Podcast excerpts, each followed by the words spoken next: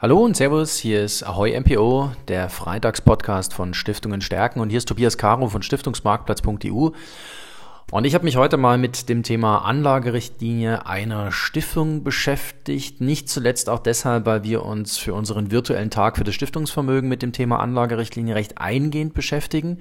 Warum machen wir das? Ganz klar, wir haben ein neues Umfeld. Was heißt ein Umfeld? Ein neues Umfeld. Es ist ein Umfeld, das wir eigentlich schon kennen, das aber jetzt festgetackert ist für die nächsten Jahre, vielleicht sogar Jahrzehnte, nämlich ein Niedrigzinsumfeld. Wir haben einen enormen Schuldendruck, der aufgebaut wird, dadurch, dass momentan Rettungsmaßnahmen en masse in unvorstellbare Höhe gefahren werden. Ähm, wir haben natürlich auch ähm, die Prosperität, die wirtschaftliche Aktivität, die ein Stück weit leiden wird, dadurch, dass Corona einfach Langfristfolgen mit sich bringen wird. Und das alles zusammengenommen bedarf eines Umsteuerns in der Kapitalanlage einer Stiftung. Ja, damit erzähle ich Ihnen natürlich jetzt, liebe Stiftung, nichts Neues. Damit erzähle ich Ihnen vielleicht sogar ähm, den alten Käse nur im neuen Papier. Ich glaube, dass trotzdem durch den Corona-Crash, die Corona-Krise, die Gemengelage ein Stück weit eine andere geworden ist und dass eine Stiftung in ihrer Anlagerichtlinie darauf reagieren muss, weil das wiederum ist natürlich die Vorgabe für die Anlagepolitik, die ich umsetzen kann, die ich umsetzen sollte als Stiftung. Und dafür braucht es am Ende des Tages eine Guideline, in irgendeiner Weise eine, eine Leitplanke und diese Leitplanke ist die Anlagerichtlinie. Warum beharren wir so auf, das, auf dem Thema Anlagerichtlinie? Warum machen wir uns so viel Gedanken um die Anlagerichtlinie? Weil am Ende des Tages ähm, in vielen Stiftungen die Veranlagung für Stiftungsvermögen immer noch, ich will nicht sagen hemdsärmlich gemacht wird, aber Sie wissen, was ich meine. In Stiftungen wird häufig der Satz äh, herangezogen, ja, das haben wir immer so gemacht und wir waren damit eigentlich relativ erfolgreich. Dann wird auch sehr viel auf Erfahrungswissen gebaut, es wird sehr viel auf Spezialwissen gebaut, was man in irgendeiner Weise sich mal angeeignet hat und was man dann vielleicht auf die Kapitalanlage übertragen kann. Das sind alles Faktoren, die in irgendeiner Weise natürlich im Stiftungsvermögen durchaus berücksichtigt werden können, die aber weniger stark berücksichtigt werden sollten, als sie das von Stiftungen werden. Und hier braucht es ein übergeordnetes Vorgehen in der Kapitalanlage, denn dieses neue Paradigma an den Märkten, dieses neue übergeordnete Bild, dieses säkulare Bild, was sich momentan zeichnet, ist einfach eines, auf das man mit den alten Rezepten nicht mehr reagieren kann. Also einfach nur zu sagen, na gut, dann mache ich halt die Anleihelaufzeit, die Duration ein bisschen länger, das ist nicht mehr das Mittel der Wahl. Es funktioniert einfach nicht mehr, länger laufende Anleihen zu kaufen, es sei denn, ich gehe auf den Laufzeitenbereich 30 oder 50 Jahre. Aber wissen wir, was in 30 oder 50 Jahren ist? Können wir, können Sie die Bonität, die Zahlungsfähigkeit eines Staates für die nächsten 30 oder 50 Jahre abschätzen? Ich persönlich kann das nicht. Ich traue das auch nicht unendlich vielen Menschen zu. Vielleicht können Sie das. Dann ist diese Anleihe oder solch eine Art des Instrumentariums für sie das Passende, aber es passt unter Umständen nicht mehr in die Zeit. Und weil vieles von dem, was man bisher so gemacht hat, nicht mehr in die Zeit passt, muss man darauf reagieren. Und ich glaube, dass die erste Reaktion darauf ist, dass man natürlich neben dem Anlageziel, was es auch vielleicht ein Stück weit neu zu definieren gilt, dass man mit einem zeitgemäßen Anlagerahmen darauf reagiert. Was meine ich jetzt mit zeitgemäßen Anlagerahmen? Zunächst mal gehört in die Anlagerichtlinie eine Präambel.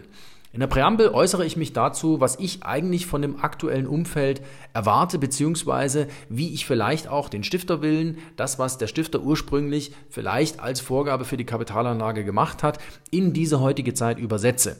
Denn das, was damals zeitgemäß war, das, was damals aktuell war, das muss heute nicht unbedingt noch zeitgemäß sein. Deswegen gilt es hier eine gewisse Übersetzungsleistung zu erbringen und auch natürlich dieses allgemeine Bild, dieses doch relativ klare Bild von dem dort reinzupacken in die Präambel, was ich momentan von den Märkten habe und was ich vielleicht auch für mich so als Prämisse für die Kapitalanlage vorsehe. Dann gehört natürlich dort rein in die Anlagerichtlinie, ähm, wie ich meine Asset Allocation zusammenbaue und ich sage, bin hier ganz bewusst etwas weicher. Denn ich glaube, dass zum Beispiel so eine klare Quotierung von 80 zu 20 oder 70 zu 30 nicht mehr zeitgemäß ist. Es ist heute zeitgemäß zu sagen, ähm, es muss die Allokation gewählt werden von einer Stiftung, die im aktuellen Umfeld am besten funktioniert und die am besten in dem Sinne funktioniert, dass sie ordentliche Erträge liefert und zwar auskömmlich. Es reicht ja nicht, dass Sie mit 0,8% ordentlichen Erträgen nach Hause gehen, wenn Sie am Ende des Tages 3,5% brauchen, um Verwaltungskosten und Zweckverwirklichung zu bezahlen. Das ist am Ende des Tages die, die Maßgabe, dass eine Allokation zeitgemäß funktionieren muss und zeitgemäß heißt in dem Zusammenhang, dass man sich komplett lösen muss als Stiftung von diesen 80 zu 20, 70 zu 30, 65 zu 35 Quoten. Von diesen fixen Quoten sollte man sich verabschieden. Man kann vielleicht noch, wenn man das möchte, bei 70 zu 30 zum Beispiel sagen, okay, die Aktienquote kann zwischen 20 und 50 Prozent schwanken. Wir peilen im historischen, im langfristigen Mittel vielleicht eine 30% Aktienquote an. Aber auch das kann unter Umständen nicht zeitgemäß sein, weil es einfach keinen klaren Rahmen gibt.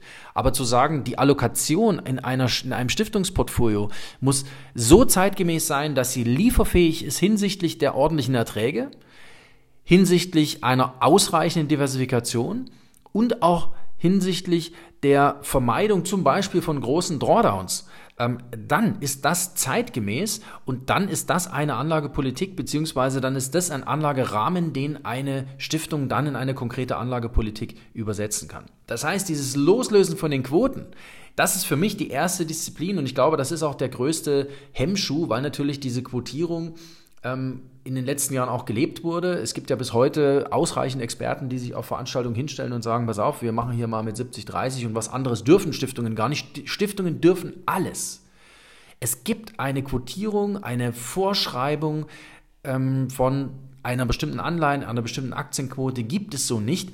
Und vor allem, das große Problem, was damit natürlich einhergeht, ist, dass man sich nur auf Aktien und Anleihen beschränkt. Ja, wer sagt denn, dass das für eine Stiftung das zeitgemäßeste Anlagekonstrukt ist? So die an, zeitgemäßeste äh, Anlagepolitik ist, dass man nur in Aktien und Anleihen veranlagt. Wo bleibt denn dann bitte Mikrofinanz? Wo bleiben denn dann bitte die Immobilien? Wo bleiben denn dann die REITs? Wo bleiben denn vielleicht die Infrastrukturinvestments? Das sind alles Dinge, die sind dann komplett ausgeklammert, es sei denn, ich subsumiere REITs und Infrastruktur unter der Aktienquote.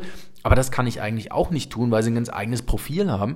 Das heißt, ich klammere sehr, sehr viele Sachen aus und das ist auch nicht mehr zeitgemäß. Ich klammere sicherlich auch ein paar alternative Sachen auf, die tatsächlich äh, aus, die tatsächlich nicht ins Stiftungsvermögen gehören, einfach weil sie analytisch schwer zu greifen sind, weil sie von den Konzepten schwer zu greifen sind. Hm, das ist vielleicht auch ganz gut, dass das ausgeklammert ist, weil hier werden unter Umständen Volatilitäten im Stiftungsportfolio erzeugt, die es dort nicht braucht. Aber zu streuen über Aktien, Anleihen, REITs, Immobilien, Infrastruktur, Mikrofinanz, genau das ist doch etwas, was eine Stiftung mitbringt und mit dem sie das Diversifikationsgebot mit Inhalt füllt. Sie muss diversifizieren. Das ist eine ihrer obersten Pflichten, wenn sie Kapitalanlage betreibt. Sie muss diversifizieren. Sie darf auch nicht spekulieren. Ganz wichtig an der Stelle, aber das geht in meinen Augen, wenn ich so breit streue, wenn ich mich so breit aufstelle, geht das relativ gut Hand in Hand. Nur muss das in irgendeiner Weise mal in einem Anlagerahmen festgelegt werden. Und deswegen bin ich davon überzeugt, dass genau so eine Formulierung, die Allokation hat zeitgemäß zu funktionieren, beziehungsweise hat im jeweiligen Marktkontext gut zu funktionieren und dort sich als zeitgemäß herauszustellen. Sie hat lieferfähig zu sein hinsichtlich Punkt, Punkt, Punkt. Ich glaube, dass so eine Formulierung das Beste ist, was momentan in eine Anlagerichtlinie reingehört. Natürlich gehört dann auch noch mit hinein, was man sich vorstellt, wie viel Verluste man gegebenenfalls in Kauf nimmt und was man tut, wenn denn diese Verluste anfallen. Und ich halte es für sehr sinnig, dass man sagt, pass auf, hm, wenn ein gewisser Verlust in einem Anlageprodukt, in einem Anlageinstrument da ist, dann vergewissere ich mich entweder beim Anbieter, so es ein Fonds ist, oder beim Unternehmen, beziehungsweise bei einem Analysten, wenn es eine eigene, wenn es eine einzelne Aktie ist, ähm, ob denn das Unternehmen tatsächlich ein Problem hat oder ob das marktgegeben ist. Denn da muss man relativ genau unterscheiden. Auch bei Fonds gilt es, gibt es produktspezifische Faktoren, die dafür gesprochen haben, dass der Fonds jetzt abgekachelt ist? Oder sind es einfach Marktgegebenheiten, die in dem Fonds durchgeschlagen haben, die aber sich dann wieder regulieren, sobald die Märkte wieder nach oben gehen? Das gilt es ganz klar zu unterscheiden und das muss ich am Ende des Tages auch in meiner Anlagerichtlinie mit aufnehmen, dass ich genau danach unterscheide. Und wenn ich beim Thema Fonds bin, dann Sie, Sie, Sie kennen uns, Sie kennen unsere Fondsfibel für Stiftungen MPOs, Sie wissen, dass wir jetzt auf dem virtuellen Tag für das Stiftungsvermögen am 24.06. uns auch mit dem Thema Fondsanlage, das heißt mit der Delegation der Kapitalanlage beschäftigen. Ich persönlich bin davon überzeugt, dass diese ähm, Recherchearbeit auf Einzeltitelebene bei Immobilien, bei Aktien, bei Anleihen, bei Mikrofinanz, dass das von dem Stiftungsverantwortlichen eigentlich nicht zu leisten ist, weil es nicht seine Aufgabe ist, sich so tief mit Kapitalanlage zu beschäftigen, sondern es ist seine Aufgabe, die Experten, die Profis zu finden, die seine Vorgaben entsprechend umsetzen in einem Anlageprodukt, die seine Vorgaben aus der Anlagerichtlinie in eine Anlagestrategie ummünzen können. Und diese zu finden, beziehungsweise diese Delegation der Kapitalanlage, zum Beispiel an Fondsanbieter, das gilt es für mich in die Anlagerichtlinie festzuschreiben, denn das ist am Ende des Tages eine Kerndisziplin, dass ich sage, ich ziehe mich als Stiftungsverantwortlicher zurück auf die Rolle des passiven Portfoliokontrolleurs und bin eben nicht aktiver Portfolio-Manager. Aktives Portfolio-Management, das Entscheiden, ob ich jetzt eine, eine, eine Aktie A oder eine Aktie B kaufe, das kann doch bitte ein anderer machen. Das ist nicht die Aufgabe eines Stiftungsverantwortlichen. Zumindest interpretiere ich den Pflichtenkatalog eines Stiftungsvorstands in die Richtung gehend, dass man Kapitalanlage am besten delegieren sollte. Und ich persönlich glaube, dass das Thema Fondsanlage beziehungsweise dass die Delegation an verschiedene Fondskonzepte die zeitgemäßeste Form der Delegation ist für viele Stiftungen. Nicht für alle. Es gibt auch ähm, Stiftungen, die sollen bitte mit Vermögensverwaltern arbeiten, einfach weil sie von Haus aus einen diskretionären Ansatz fahren. Aber das Delegieren ähm, in die Voranlage hinein ist, glaube ich, etwas, was für die breite Masse der Stiftungen, und da reden wir nicht nur von Stiftungen in Deutschland, sondern auch von Deutschland, Österreich, Schweiz, Liechtenstein, was für diese die zeitgemäßeste Art der Delegation der Kapitalanlage ist. Und auch das gehört in meinen Augen in die Anlagerichtlinie mit rein. Das muss ich am Ende des Tages dort rein definieren, dass ich meine Anlagepolitik, meine konkrete Anlagepolitik an Fonds delegiere und dass ich diese Fonds nach den Kriterien 1, 2, 3, 4, 5 entsprechend recherchiert habe, selektiert habe und dann auch gekauft habe und dass ich mir von Haus aus auch einen Plan B zurechtgelegt habe, was passiert, wenn der Fonds zum Beispiel einen äh, Verlust äh, X produziert, dann unterscheide ich, ob das ein produktspezifisches ähm, Produkt, produktspezifischer Verlust war oder ein marktspezifischer oder ein marktgegebener Verlust. Danach differenziere ich dann, wenn es produktspezifisch ist, muss ich nachhaken beim Anbieter. Wenn es nicht schlüssig erklärt werden kann, wird der Fonds abverkauft und es wird der Plan B gemacht. Ähm, wenn es ein marktgegebener ähm, Impuls von draußen ist, der den Fonds einfach zusetzt, dann gilt es, das gegebenenfalls auszuhalten oder aber zu schauen, ähm, wie sich der Drawdown und dann auch ganz wichtig die, äh, die Wertaufholungsphase entwickeln. Das sind Dinge, die gehören für mich in die Anlagerichtlinie rein. Und last but not least gehören da natürlich auch dann Parameter mit rein, die die ESG-Problematik oder die ESG-Thematik betreffen. Alle Stiftungen fragen sich momentan, wie legen sie ihr Kapital nachhaltig an. Ich glaube, das ist auch die richtige Frage, weil sie zeitgemäß ist. Wenn ich eine zeitgemäße Anlagerichtlinie entwickle, dann gehören dort auch Sachen rein wie, ähm, ich möchte von meinen Fondprodukten, ich bleibe jetzt mal bei den Fondprodukten, ähm, dass dort ESG-seitig informiert wird, so ein ESG-Score vorhanden ist, erwarte ich von meinem Fonds einen ESG-Score von mindestens 6 auf einer Skala von 1 bis 10 oder von 0 bis 10, zum Beispiel von 6 oder von 7. Und ich erwarte, dass ähm, in den Fonds Investments drin sind, die ich am Ende des Tages als verantwortungsbewusst vertreten kann und die meiner Stiftungs-DNA Genüge tun, beziehungsweise dieser Stiftungs-DNA entsprechen und dieser nicht widersprechen. Das sind Faktoren, Eckdaten, Formulierungen, die ich in eine Anlagerichtlinie reinbauen sollte Warum sollte ich das überhaupt so ausdifferenzieren beziehungsweise so ein Stückchen auffächern? Weil ich mich natürlich daran dann auch in einem oder zwei Jahren messen kann. Ich kann sagen, habe ich denn Fonds ausgewählt, um beim Thema ESG zu bleiben, die zum Beispiel mit, wenn ich das, wenn ich einen ESG-Score finden konnte, die mit einem ESG-Score von sieben ins Rennen gegangen sind und die sich entsprechend besser entwickelt haben als Alternativfonds, die ich auch auf meiner Liste hatte, aber die diese ESG-Scores in dieser Güte nicht haben liefern können dann bin ich daran messbar und dann kann ich mich am Ende des Tages relativ gut rechtfertigen, dass ich die Anlageentscheidung, die ich getroffen habe oder die Entscheidung, das an die Fonds zu delegieren, dass das eine sachgerechte Entscheidung war, weil ich mich an bestimmten Kriterien habe festmachen lassen können. Denn ein ESG-Score, der verändert sich. Ein ESG-Score wird auch entsprechende Ergebnisse liefern oder der Fonds mit einem guten ESG-Score wird entsprechende Ergebnisse liefern. Davon bin ich persönlich überzeugt, dass man performanceseitig keine Abstriche machen muss.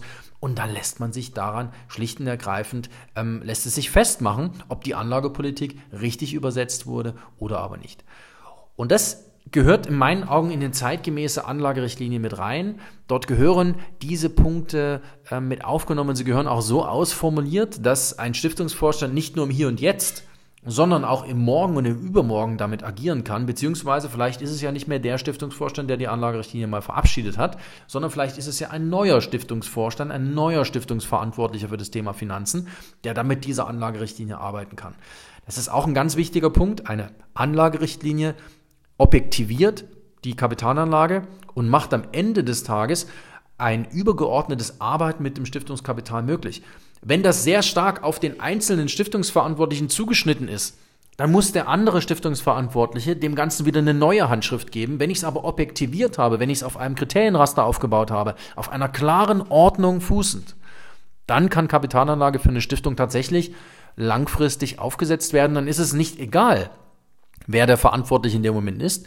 Aber dann ist es ein Stück weit egaler, ob jetzt ähm, Person A oder Person B die Verantwortung trägt, weil dann ist der Rahmen klar, in dem sich die Stiftung bewegen kann. Und dann ist es natürlich in der Verantwortung des neuen Stiftungsvorstands immer wieder zu prüfen, ist es noch zeitgemäß, was wir uns an Regularium gegeben haben? Und ich glaube, diese Reflexion, genau in dieser Schleife sind viele Stiftungen jetzt, die fragen sich mit Sicherheit, bin ich mit meiner Kapitalanlage noch zeitgemäß aufgestellt? Bin ich noch im Hier und Jetzt? Und was passiert denn eigentlich mit meinen ordentlichen Erträgen, wenn ich so aufgestellt bleibe? Ich glaube, diese gedankliche Simulation, die gehen viele Stiftungen im Moment durch.